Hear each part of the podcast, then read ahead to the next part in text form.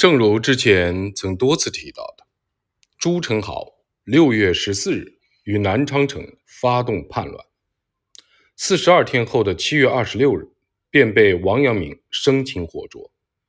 从王阳明七月十三日于吉安倡举义军算起，二十日攻取南昌城，又在鄱阳湖大战中大破朱宸濠军，仅在十四天后的二十七日。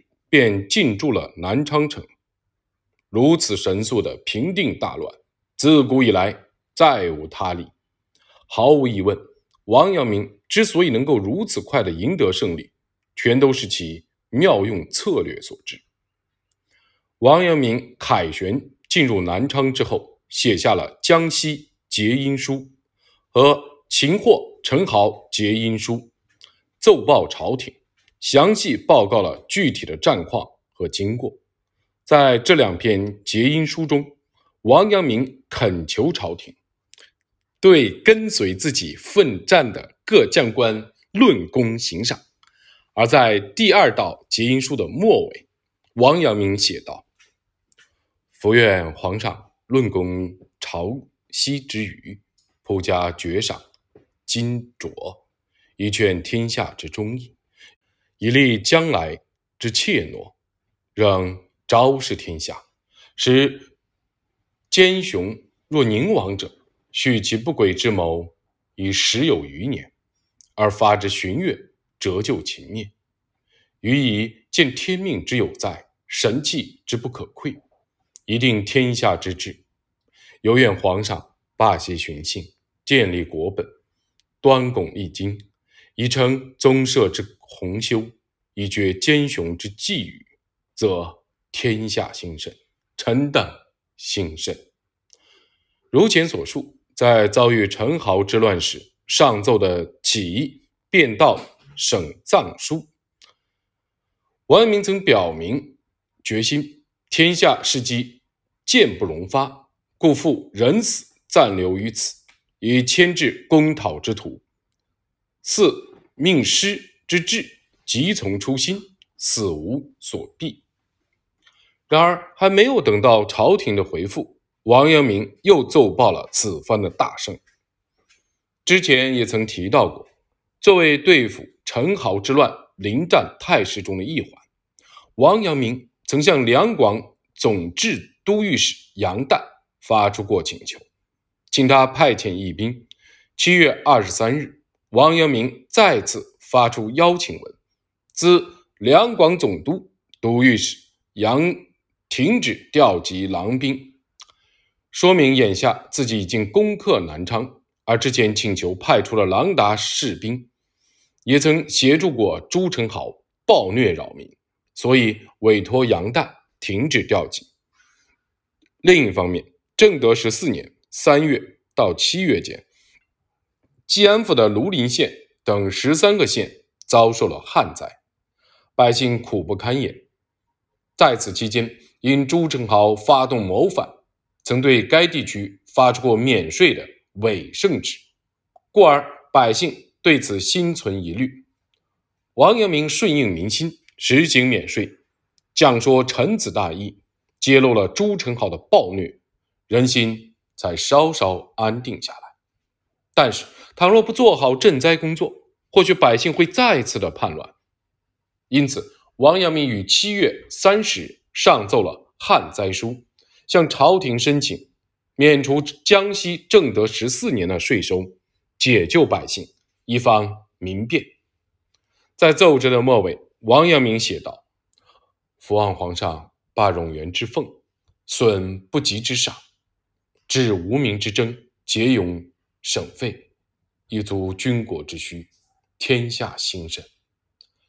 遭遇旱灾，实施免税固然是理所当然，况且江西还发生了叛乱谋反。王阳明在奏折中摆明情理，恳请朝廷免除税收。同日，王阳明又上奏了奏文义王驻军上书，上报朝廷说，在征讨宁王时，自己曾向新藩。义王殿下恳求援助军饷，义王拿出私银千两援助自己，希望天子下敕，奖励翼王殿下的善心和贾府皇室的行为。奏折里提到的奉翼王殿下之令，指奔赴提督军务王都御史身边的使者中，也有王阳明的高祖陆元敬的名字。对此，东正堂表示必须留意，在王阳明成功的背后，也有其门人同志的踊跃的协助。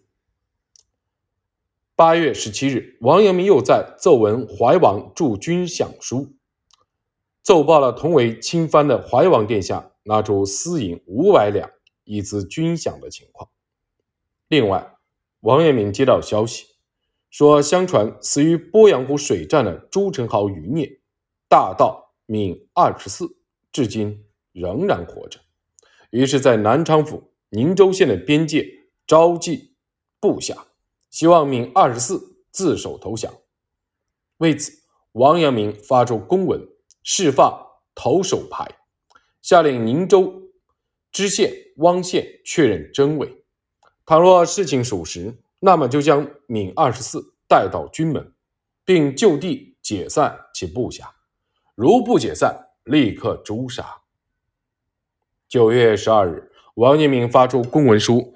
为知府武文定行巡防守省城牌，严令指示说：尽管陈豪之乱已然平定，民情已稍稍安定，但省内依旧残留叛乱的余迹。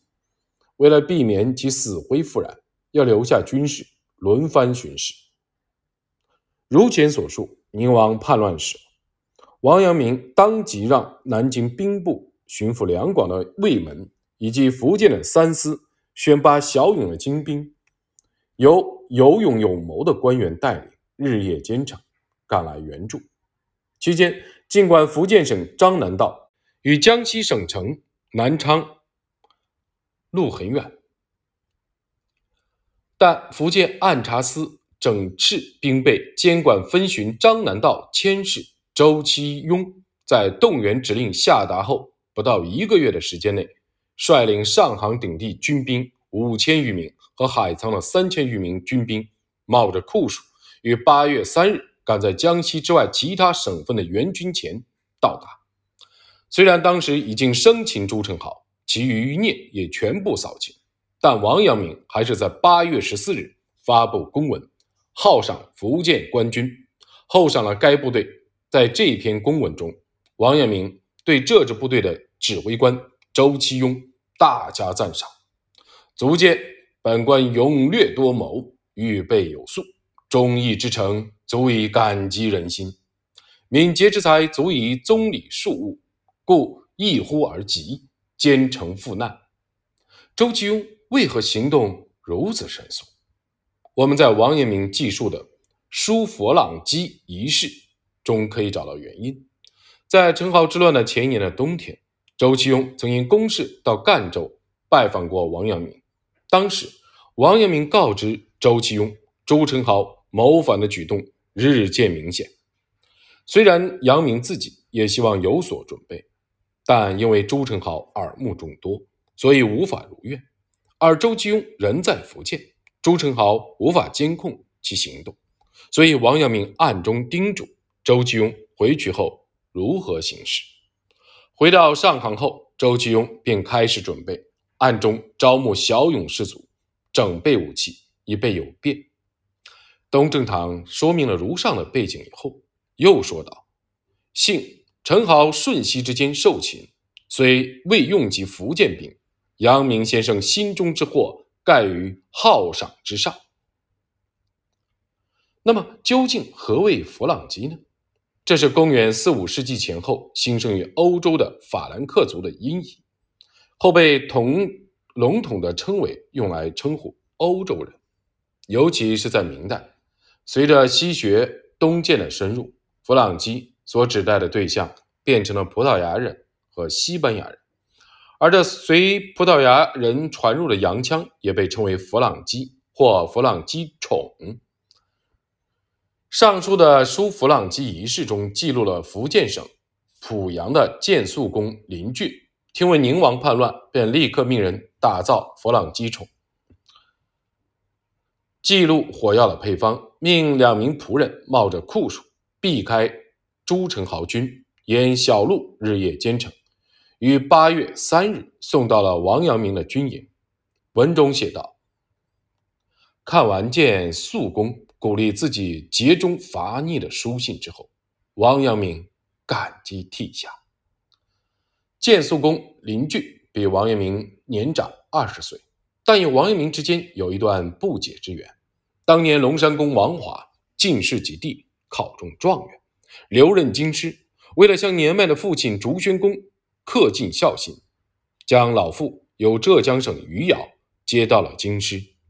当时年仅十一岁的王阳明也随祖父上京，来到父亲身边。恰巧王家和林家在京师彼此相邻，所以来往颇为亲密。叛乱爆发之前，纪元亨被派往朱宸濠身边，觐见君臣大义。朱宸濠大怒，元亨退出宁府，返回故乡湖广省常德府。闻知朱宸濠叛乱爆发，元亨立刻由常德出发，一路前行，也恰巧在八月三日赶到了王阳明的身边。因为这三方面的来客，恰巧全都于八月三日抵达。王阳明在书弗朗基一事的博文最后感慨道：“建肃公在濮阳，州官上杭，季在常德，去南昌各三千余里，乃皆同日而至。是若有不偶然者。”王阳明觉得事情并非全部出于偶然，更像是冥冥中注定的。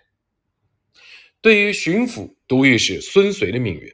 王阳明也发出了同样的感慨。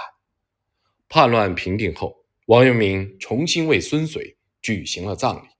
在灵州出发之际，王阳明写下《祭孙忠诚文》，以祭奠孙遂。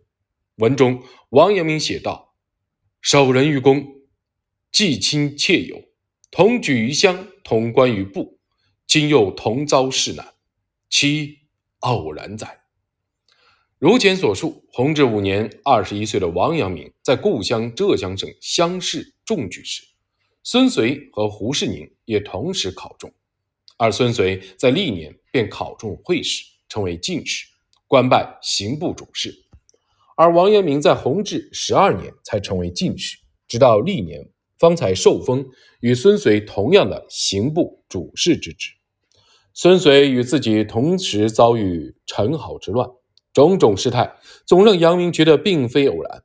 在祭文中，王阳明写道：“呜呼！逆藩之谋，积之十有余年，而败之旬日，其守人之智谋，财力能及此乎？是故祖宗之德泽，朝廷之神武，而公之精忠奋烈，因助莫向于冥冥之中，是亦未可知也。”此外，有关与孙遂一同遭难的副使许奎的葬礼事宜，王阳明在八月十五日发出公文书，批江西按察司优叙孙许死事。据按察司的禀告，许奎的家人生活窘困，而孙遂的正式葬礼也未举行，故而各自给予孙许两家白银三十两处理后事，又命人。给予许奎家人白银五十两作为生活费。八月二十九日，王阳明发出，新南昌府礼送孙公归子牌，派遣南昌府管理一名小心的护送孙遂的官书返回故乡，命沿途相关官厅准备人夫车马等事宜。